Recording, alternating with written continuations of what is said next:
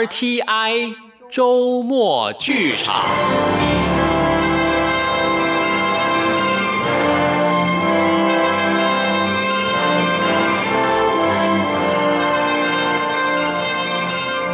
顺治皇帝龙跃云津，许湘君制作，陈宗岳主述，邓荣荣导播配音，欢迎收听。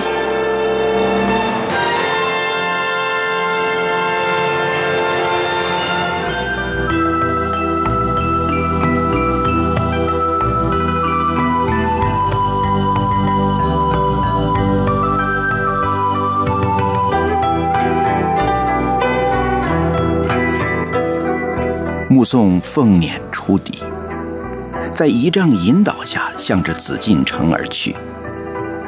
卓里克图亲王在众口一词的道贺声中踌躇满志，乐须而笑。虽然口中少不得谦逊几句，心里却乐得飘飘然。祖、父，连他，这是第三代后父了。说来，父亲远比不上他的名副其实呢。布木布泰的后是母以子贵，因为儿子即了皇帝位才晋封的圣母皇太后，所以虽然如今贵为皇太后，却不曾入主中宫为皇后，而荣贵是由协和门入宫，正位坤宁宫的皇后。不仅如此，他的皇帝女婿还是大清入主中原第一个一统天下之主。稍后婚礼完成，皇帝还要在太和殿赐宴。在座的诸王卑勒、文武大臣，哪个有他风光啊？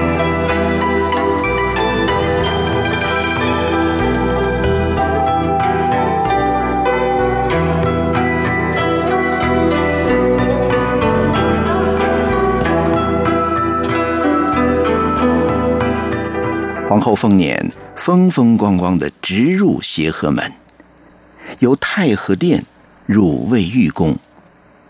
宫中早有一品命妇以上，诸王福晋、故伦公主齐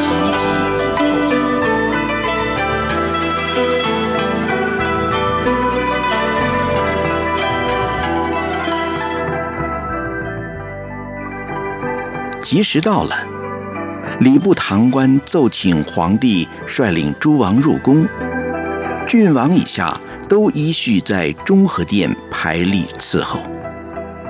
皇太后朝服正位而坐，皇帝满脸严肃地率领诸王向皇太后行了三跪九叩的大礼，退回了中和殿。接着是新册封的皇后。率领诸王妃、福晋、命妇朝见皇太后，行了三跪三叩的六拜之礼，在宫眷簇拥下入坤宁宫。婚礼到此算是完成了。王公大臣喜气洋洋的等着赐宴。细心一点的人却不难发现，在张灯结彩、喜气洋溢的气氛中。皇帝年轻的脸上，从头到尾，只是一片事不关己的漠然，不曾有过半点笑意。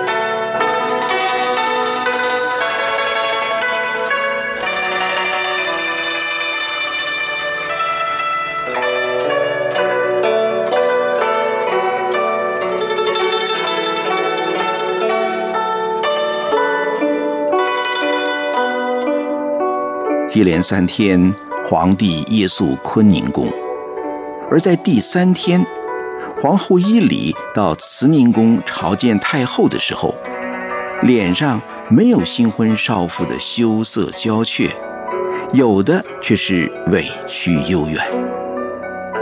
骄纵不可一世的荣贵格格，当今皇后，也知道了委屈幽怨的滋味了。婚前，他的母亲卓里克图福晋跟他说了好多悄悄话。把初婚之夜的种种情境都形容给他听。为了婚姻的和谐美满，皇后应该知道的知识，她都知道了。然而，直到如今，知识还只是知识。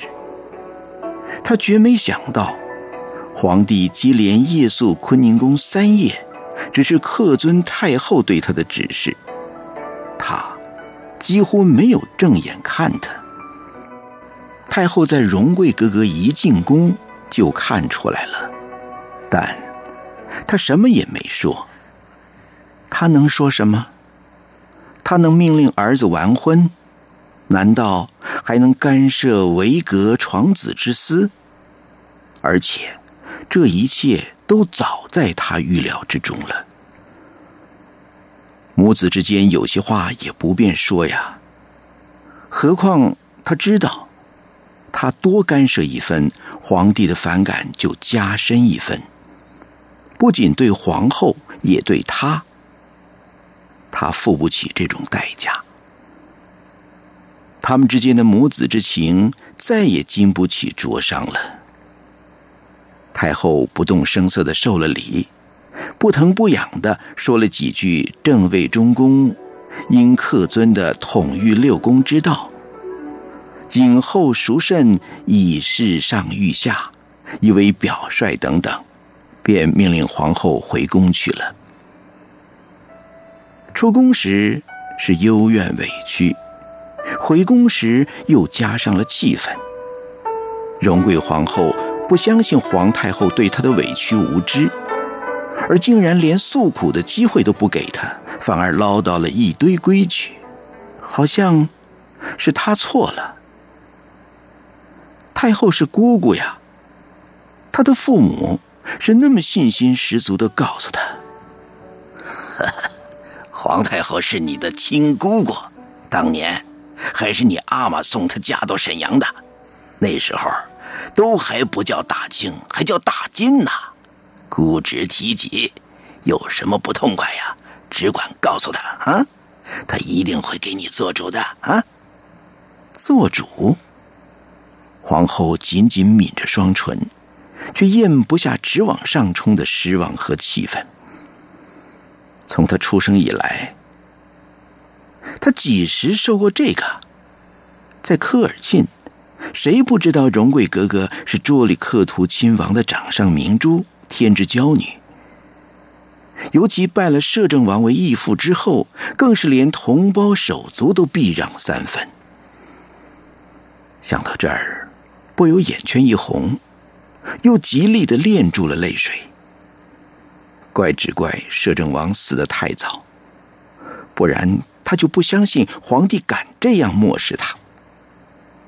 荣贵格格，当今的皇后不见得在意，也不见得稀罕皇帝的恩宠。皇帝又怎样？他的身份可也尊贵的很呢。难道也像那些身份低下的妃嫔宫女，得小心翼翼、屈成迎奉的仰望皇帝的雨露之恩？皇后她在意的是，皇帝对她那视若无睹的淡漠。皇帝伤害的不是他的心，彼此无情无爱，何心之有？伤害的是他的自尊。从来没有人敢冒犯的自尊。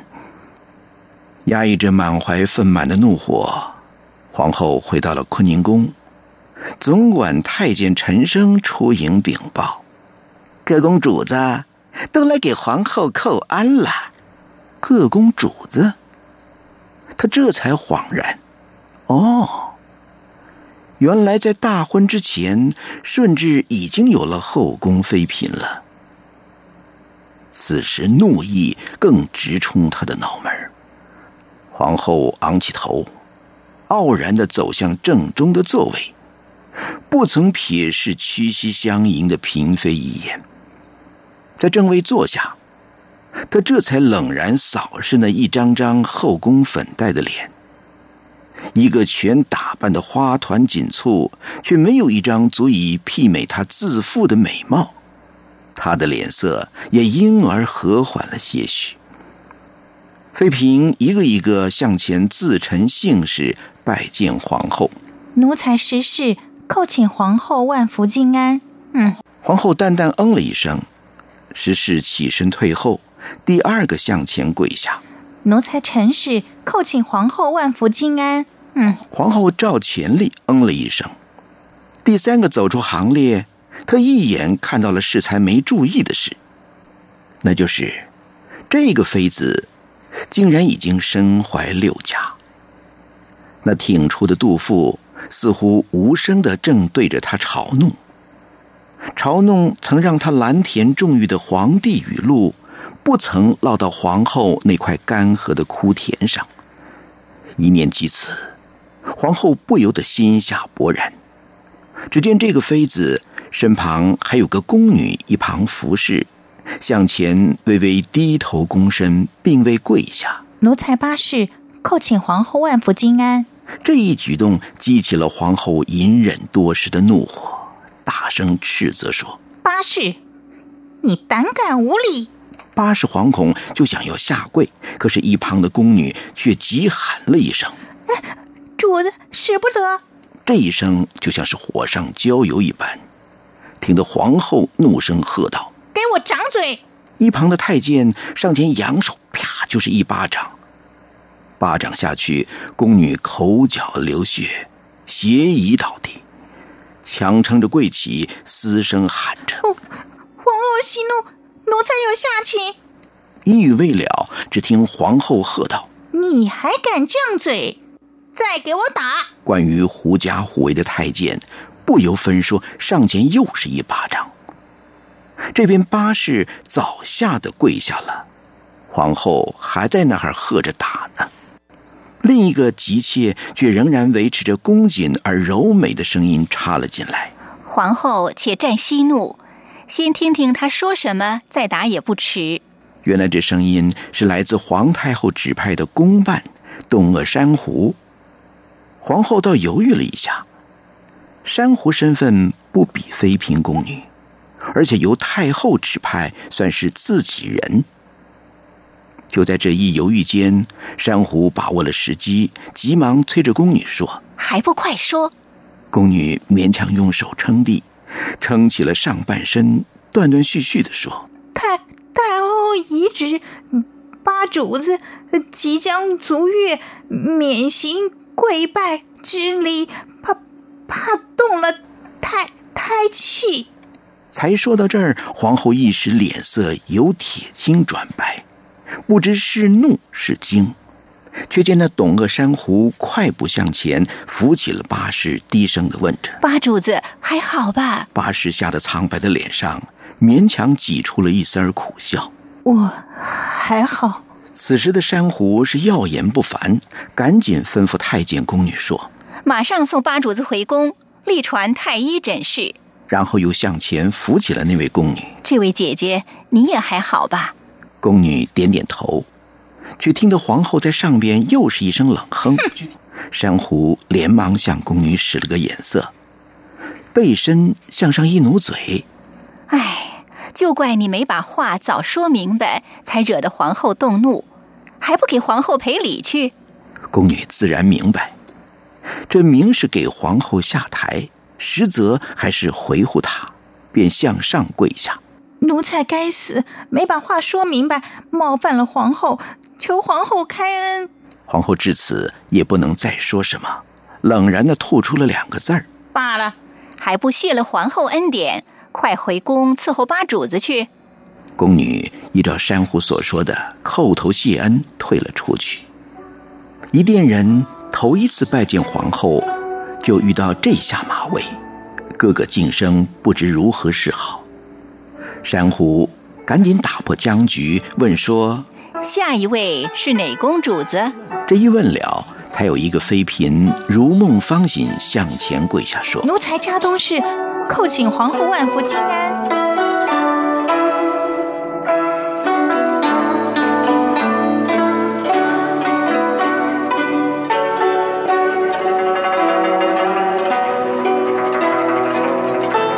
憋了一肚子窝囊的皇后。第二天却得了个气炸了胸脯的消息，那就是昨晚上搬回乾清宫后殿寝宫的皇帝招人侍寝，而招的不是那几位已经有名位的妃嫔，却是上午在坤宁宫里挨打的宫女。如今这宫女一步登天，敢在皇后头里承恩，得沾皇帝雨露，自然不能还留在宫女队里，在后宫里。也算得是妃嫔了。皇后气得花枝乱颤，但又能奈何？太监宫女见势头不妙，躲得远远的。她身边只有四个宫伴：东个珊瑚、珍珠姐妹、那拉氏、乌苏氏陪侍在侧。皇后心中辗转，反而怪董个珊瑚多事，不该专擅。阻止他处罚那如今竟一步登天，因皇帝临幸而成了妃嫔的宫女。如果根本不给他机会开口，横竖不知情，还不打死了活该。太后就算是降责吧，不知者不罪，能奈他何？然而自己是皇后，打死个宫女算得什么？如今倒好，便宜了那个宫女。皇后她恨不得。痛痛快快的骂董鄂珊瑚一顿，转身又袭了念头。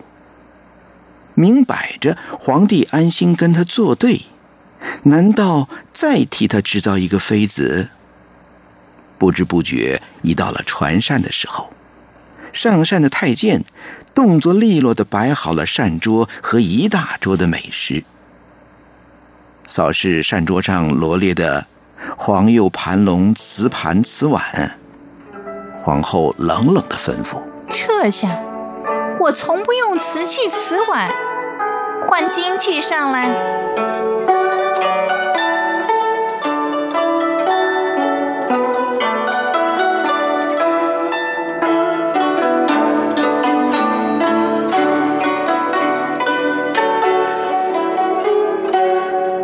早就知道搞不好的，却没想到才进宫。就弄成这个样子。皇太后沉重的向四格格这么说，而四格格是随着吴克善夫妇入宫辞行的，他们要回科尔沁去了。吴克善夫妇先请了安，请准了太后同意到坤宁宫去看女儿，四格格就留在慈宁宫陪侍太后。唉，成天的使性子，卖威风。好像不这样就显不出她皇后的尊贵。结果呢，全给人当笑话议论。太后把坤宁宫发生的那件事从头到尾说了一遍。你挑的董鄂家那孩子，果然懂事，也拦住了他的性子，也保全了他的颜面，不然还不知道要闹出什么笑话来呢。这还是额娘见得远。早早给他挑了可以说话解围的，不然太监、宫女，连妃嫔算上，谁敢开口？那一心护主的宫女，非打死在坤宁宫不可。唉，都还是新婚呢，就做得这样不得人心。一旦有个什么，人家只趁怨，这样做人有什么意思？额娘是说，皇后。皇后怎么样？皇帝不肯临幸，坤宁宫也不过是换个好名的冷宫。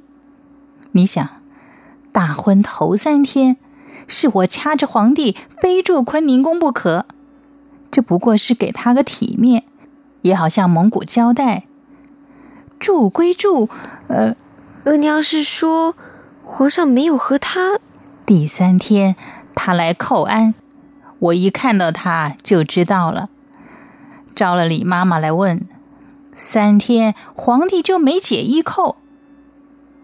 四儿，福临是经了人事的人呢，平日还得我关照李妈妈劝他节制，如今说虽然才十四岁，八氏在十月里就要足月了，陈氏也怀了两个月的孕。偏偏呐，就对这位荣贵格格，唉。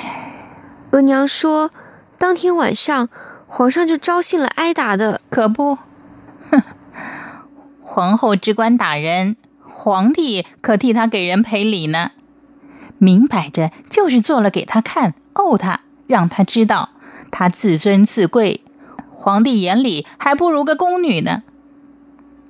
这个孩子也算有良心，不肯另外分宫住，还是愿意跟着八世。我命人给八世宫中加派太监、宫女来伺候他。好歹皇帝临幸过，就不能当宫女带了。倒也是个有良心的，不过替荣贵想想也真难堪。他是难堪呐，可是也不知道该怎么说他。一脸的聪明相。做的事儿全部上路，你知道吧？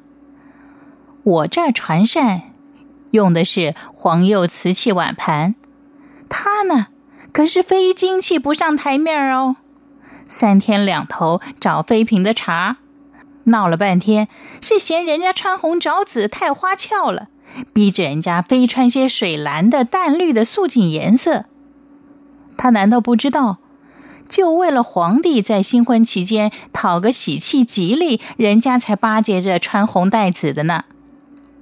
唉，四儿，你总该记得，当年你皇额娘的皇后是怎么当的，那份雍容宽厚。再往上数，太祖皇帝的孝慈高皇后，听你皇阿玛说，也是仁慈宽厚、雍容大度的。这样，皇帝就算不顶宠爱，至少也得敬重三分呢。那两位倒还是得宠的呢。如今这位的作为呀，只怕原先就是好，也都保不了长远。何况原先就有成见，只会让皇帝更厌烦嫌恶。额娘，只怕舅舅他们进了坤宁宫，荣贵一哭一诉的。舅舅心疼女儿护短，要来跟额娘絮叨呢。哼，凡事儿也得讲个理字。那时皇帝拖拖拉拉不肯大婚，是我们理亏，不能不让他三分。如今理亏的是荣贵，我还由着他来絮叨。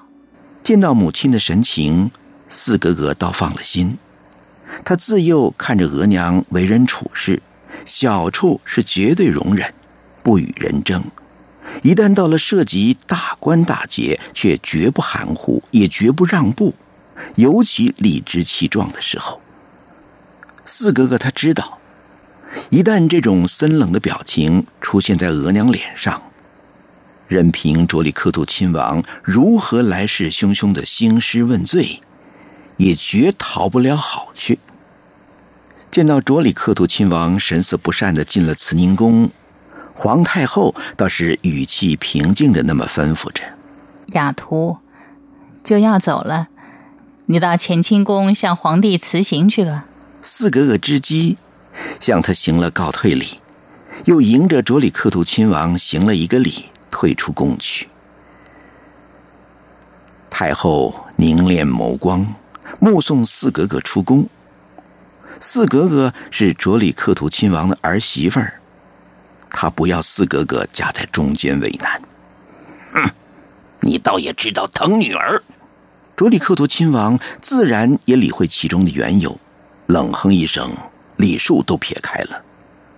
皇太后可没在意他语气中的挑衅意味，淡然一笑的说：“谁家女儿谁不疼啊？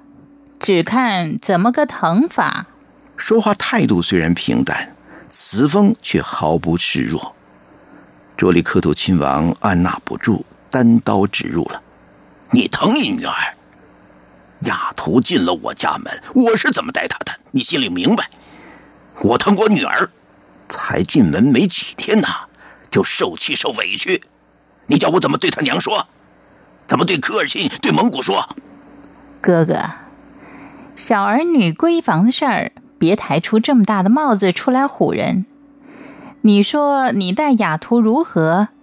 那是说我亏待荣贵了。对于太后的这个说法，卓里克图亲王没有正面作答，却是冷哼了一声：“好，那就打我说起。皇后迎进坤宁宫，皇帝连宿三夜的事，你不会不知道。如果依皇帝自己的主意，他一夜也不会住。为什么连住三夜？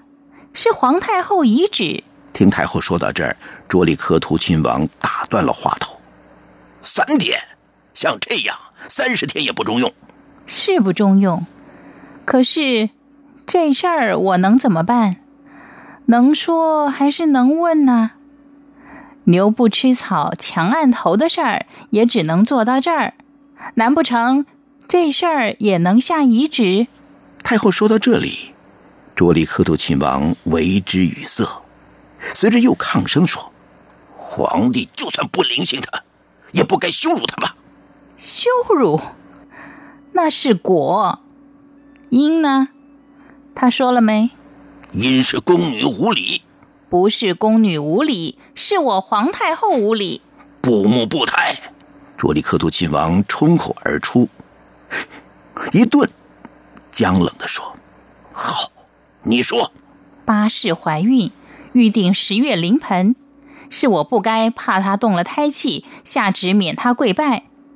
这可不止对皇后，对我，对皇帝都一样。再怎么说，是皇帝的头一个孩子，是我错了，不该下这道遗旨，没这道遗旨。”八世就不敢不跪拜皇后，宫女也不敢开口阻拦，也不至于惹得皇后生气打人。卓里克图亲王在皇太后冷厉的语风下，气势为之一挫，但是仍然强自挣扎。皇后打宫女，不是大事。皇后为什么打宫女？为了宫女奉遵遗旨。皇后，荣贵不知道遗旨的事啊。不知者不罪，我没罪他，是你在罪我。卓里克图亲王至此，不知不觉中口气也软了。太后这么说，我怎么承担得起啊？我不过是护犊心切，并没有冒犯太后的意思。听卓里克图亲王这么一说，皇太后也心生不忍，叹了口气说。哥哥，我不能不怪你呀，是你们两口子把荣贵这孩子害了，是你们开口科尔沁如何，闭口蒙古如何，让荣贵仿佛有了科尔沁蒙古撑腰，就可以自尊自贵、自高自大，什么也瞧不在眼里。汉人有句俗话：“八人大轿抬不过一个李字。”你说荣贵受气、受委屈，让科尔沁蒙古没脸。哥哥，你替我想想，她是我的亲侄女，她这样，我的脸又在哪儿啊？这事儿真要摊开来，把来龙去脉说清楚，我就不信蒙古能有几个王贝勒会出面管这件事。于情于理，荣贵站不住啊。此时的卓里克图亲王神色尴尬，我我也没说，说不说都一样。我一辈子最敬重姑姑，姑姑的尊贵可不是从疾言厉色、开口骂、动手打上来的。她才进坤宁宫，做的第一件事就浸湿了人心。好，后宫里上上下下，当着面算全怕了她。背后呢，有谁真敬真服？说句哥哥不怕你生气的话，他不好过的日子还在后头呢。太后，这事儿该怎么挽回？还求太后拿个主意。哼！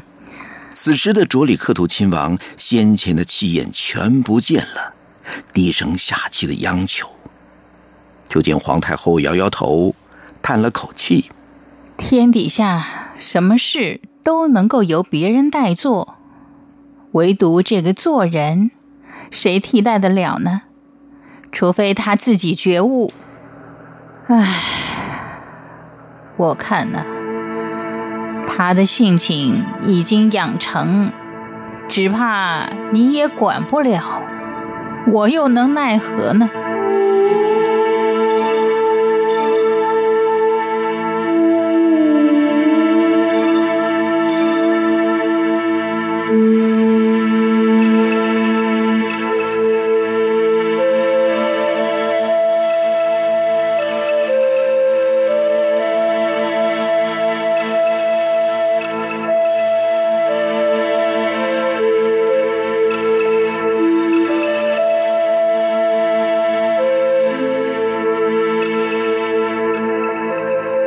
对付皇后这件事上，顺治在得知皇太后处置的态度以后，有了大获全胜的快感。亲政岁月，他越来越体会到权力的滋味了。他甚至有些了解了多尔衮的心态。权力的滋味的确令人动心，难怪多尔衮如此趾高气扬。原来，一旦拥有了权力，自己就成了整个朝廷乃至国家运转的轴心。殿上的王公大臣、宫中的后妃宫女，无不逢迎着，揣摩着自己的心意动向。直到权力在手，顺治才知道。皇帝是如何的至高无上、唯我独尊？那些在摄政王淫威下的岁月，是如此不堪回首。多尔衮掌握着大权，掌握着他的命运。他是皇帝，而累月见不到额娘一面。他是皇帝，而保全不了自己的哥哥。豪格，哥哥。他终于能为豪格平反冤意，终于能杀了诬陷豪格的谭泰、何洛慧等等反噬雇主的小人，为豪格报仇，终于能追复豪格的爵位。但是，他遗憾，他不曾做到他真正想做的——杀多尔衮，为豪格报仇。不错。多尔衮是死了，也追罪消绝，万劫不复了。但在踌躇满志之后，不能不遗憾。他做的一切，只是在打一只死老虎啊！顺治不能不痛苦的承认，若不是多尔衮自己坠马而死，他到现在仍然只能做多尔衮鼓掌之间的傀儡，而一筹莫展。这种念头像火一般的灼伤着顺治的心，却没有人能了解。这一点使他快意恩仇的满足有了缺憾，甚至他感觉他愧对豪格，那一心维护他，最后为他死得不明不白的哥哥。哥哥，哥哥，一朵微笑逐渐在他的脸颊上绽开。多尔衮杀了他的哥哥，多尔衮是死了，多尔衮的哥哥却活着。是的，阿济格还活着。虽然如今的阿济格也已非昔日名位凌驾于诸王之上的和硕英亲王了，他如今已是幽禁的罪犯。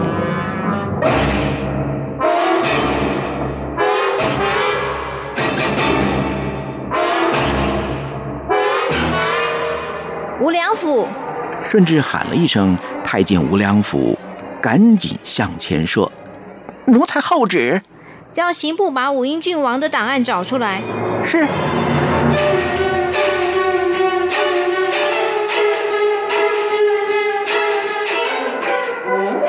档案送到了，刑部官员也奉旨而来，为皇帝解说此案的始末。这一案分成几个阶段论罪。第一阶段，摄政王轰逝喀拉城，诸王背了同父丧次，阿济格不往守夜哭灵，却连夜遣人回京，召五子郡王劳亲，以兵胁摄政王救赎归附自己。第二个阶段，是在摄政王谋逆案发了之后。由于阿济格与多尔衮同胞手足，多少总有牵扯，因此诸王认为嫌疑太轻，重刑易罪，结果是一骑别世，寂寞家产。而且诸子都处出宗室，只法外施恩给三百妇女义士，而且保留若干同仆牲畜、金银杂物，以维持家口生活。这法外施恩是老成持重的诸王以皇帝恩旨之名下达的，理由是不愿意方使亲政的皇帝蒙寡情少恩之名。毕竟在叔伯被诸王背了中，阿济格是功勋爵位，在太宗皇帝在世时就仅次于代善、多尔衮和多铎三亲王，而被封为郡王的，而且连续延前两位亲叔父，未免与人刻薄寡恩的印象。岂知阿济格非但不知恩，反而私藏兵刃，打算挖掘地道越狱。因此有了第三阶段的谴责，把一切恩遇裁减，只给妇女十口使役，即随身服用，其余一律入宫。对诸王的用心良苦，顺治并不感激，心中反而怨他们多事。听完了阿济格的案情，他冷哼了一声：“论罪，死三次都不冤枉他。他要是聪明。”可就别犯第四次。偏偏阿济格就不聪明，没几天功夫，御臣奏报说阿济格预谋准备在狱中纵火。这一下，谁也庇护不了他了。诸王论罪当死，顺治当即下令赐死绝除。这一下，顺治皇帝才算是输出了心中的郁闷之气。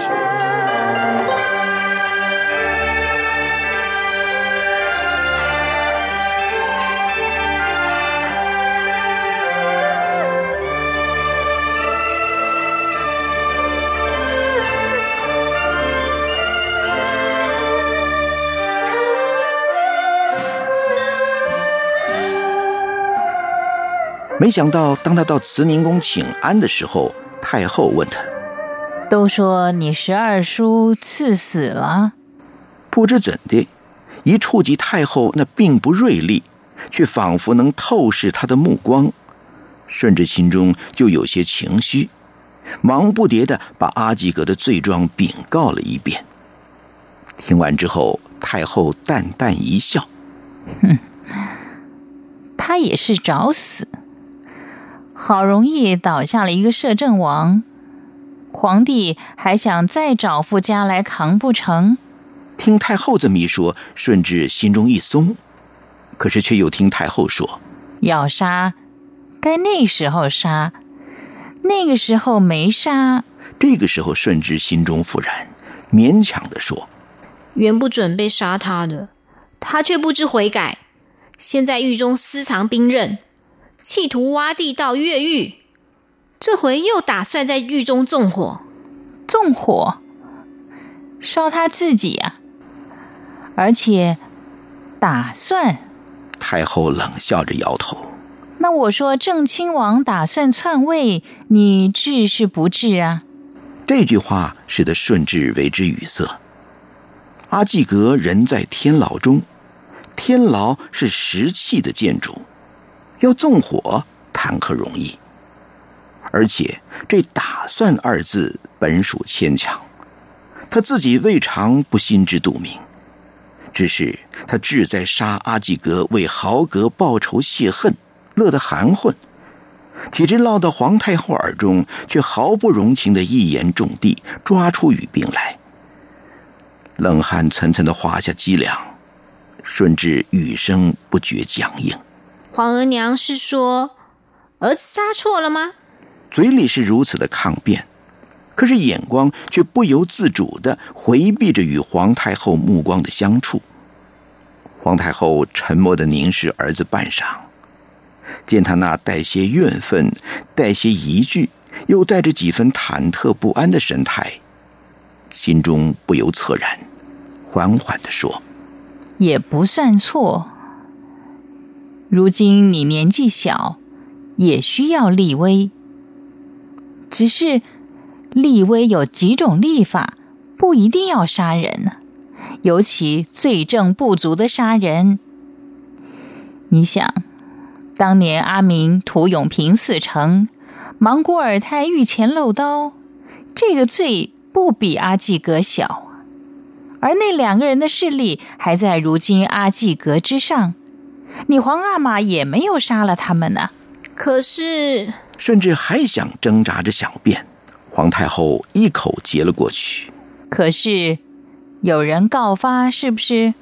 顺治不能不承认，这正是自己想说的，被太后先说了出来，不由得他不弃居，低着头说：“正是有人告发，这才是我真正担心的事。”皇帝，你自个儿说，是不是你事前露出过想要杀阿济格的意思来？听皇太后这么一说，顺治无言了。不过皇太后倒也没逼他。只谆谆的说：“以前你也看到了，一些大臣如何的迎奉摄政王，全看他的意志、眼色、行事。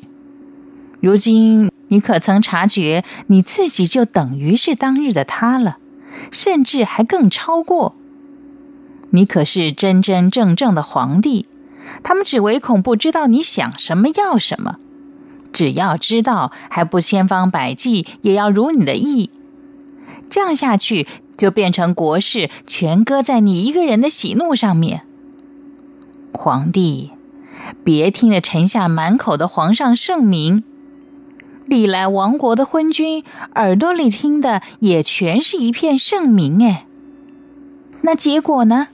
话说到这儿，顺治心中怨愤渐减，敬畏尤生。太后虽不问朝政，冷眼旁观。事理倒是清清楚楚。儿子遵额娘教训。嗯，我也知道你心里一直念着豪格。人顾念旧情原是好事，只看怎么个念法。如果是额娘，额娘怎么念法？顺治倒真虚心请意了。太后徐徐的说：“豪格是受冤死的。”不要让别人再受冤而死，这该也是一种念法吧。顺治沉默了。太后是否意指他冤了阿济格？他不知道，自己是否该承担这个冤字。当时他虽有心，毕竟不是故意指使人监告阿基格，但他对自己的意识。便能导致他所期望的结果。这件事有了一喜一惧的复杂心情。太后面对心性善良、性格暴烈、不攻心计，却在多年压抑下造成性格偏颇的儿子，也有着一喜一惧的心情。十四岁的孩子，却成了掌握整个国运的天子。如何才能让他成为贤能英主，把太祖、太宗，还有多尔衮辛苦殿下的基业，在他手中发扬光大，不致愧负祖宗？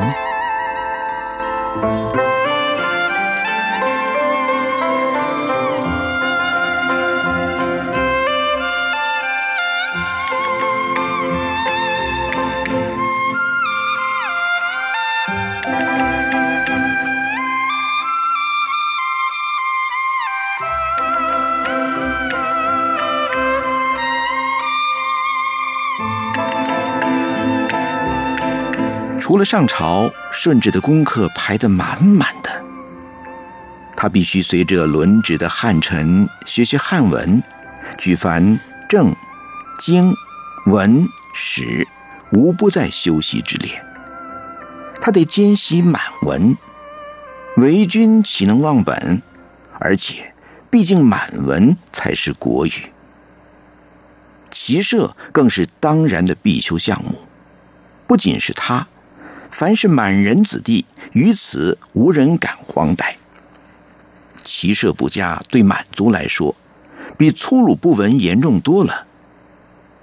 不过，大多满人对骑射的兴趣远过于汉满文，因而粗鲁不文者固然居多，荒怠武技骑射的倒是绝无仅有。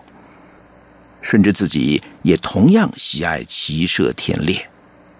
但他知道自己身负的重任，也记得太后自他登基起，一有机会就谆谆的教导他说：“好好念书，做个好皇帝。”虽然如此，顺治在少年时代并没有接受完整的教育、读书听讲的机会。多尔衮有意无意的忽略他的教育。当时的他，为了意欲享乐，也为了避免多尔衮的遗迹，把自己放纵在声色犬马里。读书，他知道重要，但并没有太大的感觉。他不知道多尔衮是何居心不让他读书，但他听洪承畴发过怨言。洪承畴再三提醒多尔衮，皇帝是接受完整帝王教育的时候了。骑射满文固然重要，汉文书史中有更多的助于皇帝日后主政的文化精粹，急需自幼循序渐进的学习。但是多尔衮没有理会。后来逼不过，名义上他有了汉文师傅。但是三天打鱼两天晒网，有一搭没一搭的，几乎只是应景，以至于顺治的汉文程度还是只停留在认得几个字的蒙童阶段，而他认字的启蒙老师，甚至还比不上一般人家，是由私塾中请的学究素儒启蒙，而只是他的汉人奶娘李妈妈。李妈妈虽然识字，也读过一点书，但毕竟有限，能给顺治讲的，也只限于极其浅显的启蒙书，哪儿谈得上什么学问呢？那时候顺治还小，不懂洪承畴何以忧心忡忡。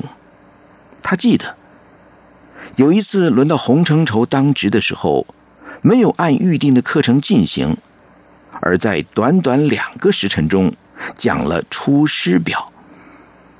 对当时他的程度来说，《出师表》是太深了，而洪承畴的重点似乎也只有两句，那就是“亲贤臣，远小人，此先汉所以兴隆也；亲小人，远贤臣，此后汉所以倾颓也。”或许洪承畴认为，如果在多尔衮阻挠下，他无法读多少书，这两句就是作为一个君王最起码也是最重要的原则了。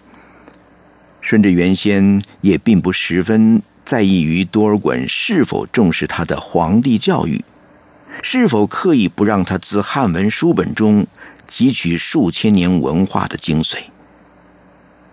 当时他想要用心读书，不过是太后如此耳提面命，经常对他说：“要做好皇帝，就得好好读书。”忽略他的教育，成为多尔衮可恨之一，却是在他亲政之后。顺治亲政了，那是何等让他兴奋的事！以前他只能像个傀儡，闷坐在殿上。听多尔衮裁决大政，那时一切的一切都以多尔衮为光环的中心，甚至王公大臣、文武百官，没有谁会多看他一眼。虽然口口声声的秉承圣命，现在他亲政了，现在他也才知道看人挑担不吃力，该怎么解释了。虽然郑亲王和曾协助多尔衮理政的三王都从旁协助，但顺治他自觉无知的自卑，严重的打击了他。他原以为认识汉文，但这时他才发现，面对汉臣的奏章时，奏章上的字他大多认得，却不知所云。别说批示，连弄清楚内容都异常困难。此时的他，一下子了解了洪承畴何以忧心，也更恨多尔衮。显然，多尔衮担心他知识大开不好驾驭，存心延误他的教育。太后是对的，洪承畴是对的。顺治如果学不足知天下事，何以日理万机？所以他鞭策着自己苦读，这其中不乏与多尔衮赌气的成分。你处处宰制我，防范我读书开了名物，我偏就努力读书，做个贤君给你看。顺治心中明白，如今臣下对他的敬礼，不过因为他是皇帝，礼制如此，而并不心悦诚服，所以他暗自发愤，总有一天要臣下敬服他，为了他的才识。顺治疯狂的读书，恨不能一下子就把被多尔衮有心耽误的学业都补回来。他读经、读史、读诸子百家、读诗词歌赋。此时的他，发现了一个完全不同于骑射、不同于原本让他沉迷的声色犬马，却更让他目眩神迷的世界。那是来自他所读的书史中，慢慢体悟到博大精深、滋味无穷的汉人渊博深沉的文化。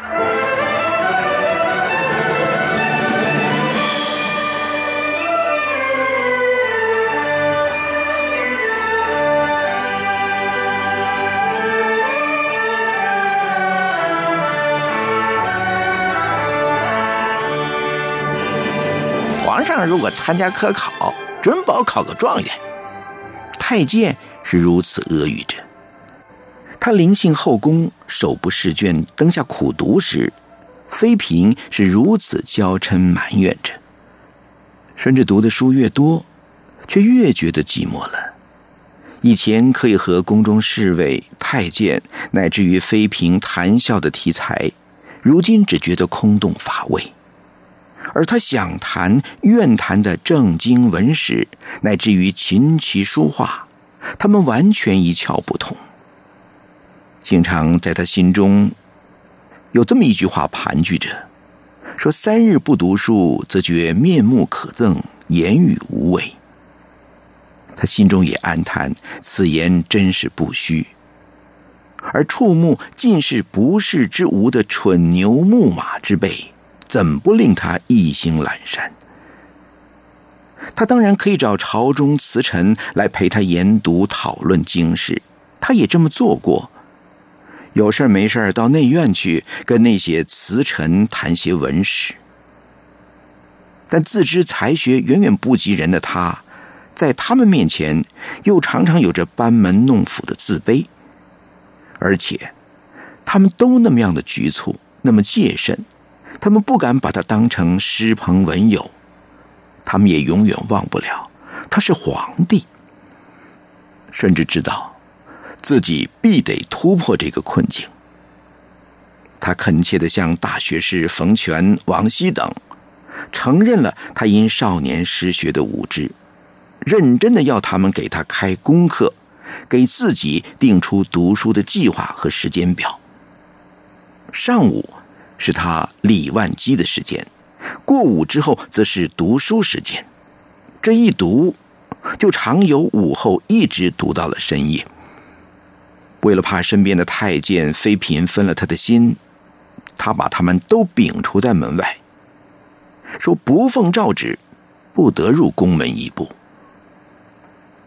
就这样，多年放荡西游惯了的他。还时时觉得注意力不能集中，一读再读都记不起来。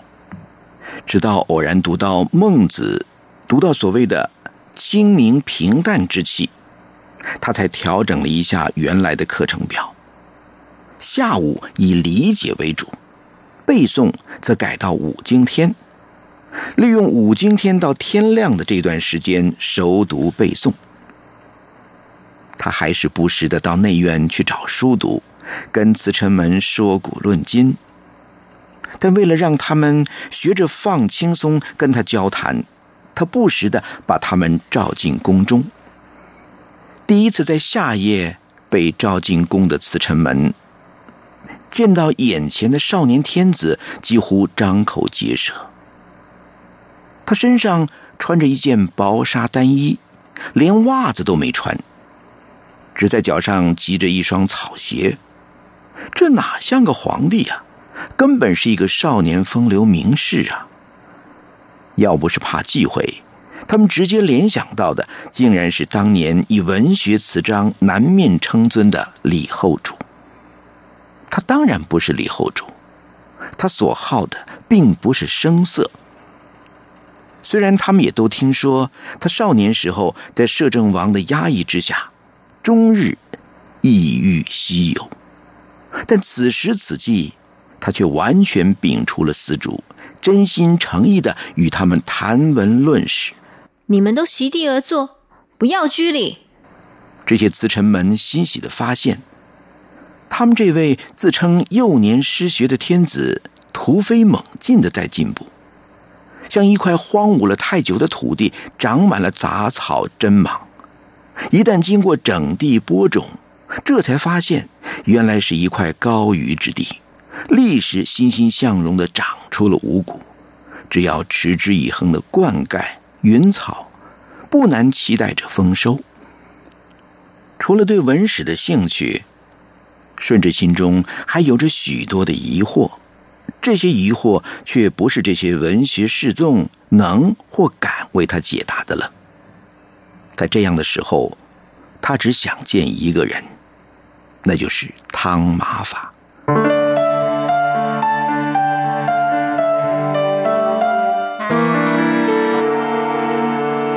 汤马法的名字叫汤若望，是从西洋到中土来的传教士，精于天文历算。而且会铸大炮，以耶稣会司铎而被任命为钦天监监正、太常寺卿。顺治亲政后，告封通义大夫。对汤若望，他一开始只基于单纯的对洋人的好奇，接谈之下。发现汤若望除了钦天监应该具备的天文历算之学外，见闻广博，学识渊深。基督教义在他口中娓娓道来，也令人闻之忘倦。很快的，顺治跟汤若望之间就建立了君臣之外更如师如友的关系。或许是这份交谊引人嫉妒吧。顺治耳中很快就塞满了各种肥短流长的烂言。